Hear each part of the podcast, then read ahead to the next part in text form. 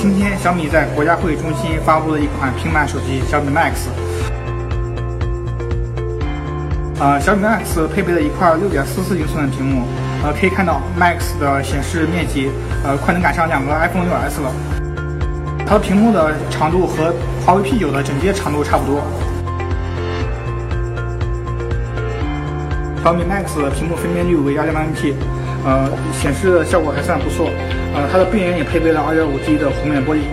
需要注意的是，呃，小米 Max 显示区域四周的黑边比较宽，和官方的渲染图完全是两个样子。为了方便单手操作，小米 Max 支持小屏模式，我们可以在触摸按键上滑动来呼出这个功能。呃，或者我们也可以直接使用桌面的悬浮球来进行单手操作。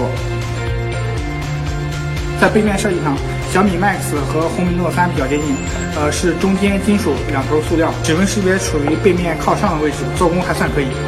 值得一提的是，小米 Max 的厚度仅有7.5毫米，但配备了4850毫安时的大电池。小米 Max 将于下周二正式发售，呃，第一批发售的只有配备骁龙六五零、三 G B 内存和三十二 G 存储 G B 版，售价为一四九九。同时，小米还发布了米 U I 八。其中最大的亮点可能就是应用分身。我们可以同时打开两个微信两个 qq 甚至两个游戏。我们还可以在一个手机上创建多个完全独立的用户账户使用不同的密码或者指纹来登录。米 ui 八的开发版预计将于六月十七日推出支持包括小米 max 小米五红米 note 在内的大多数小米手机。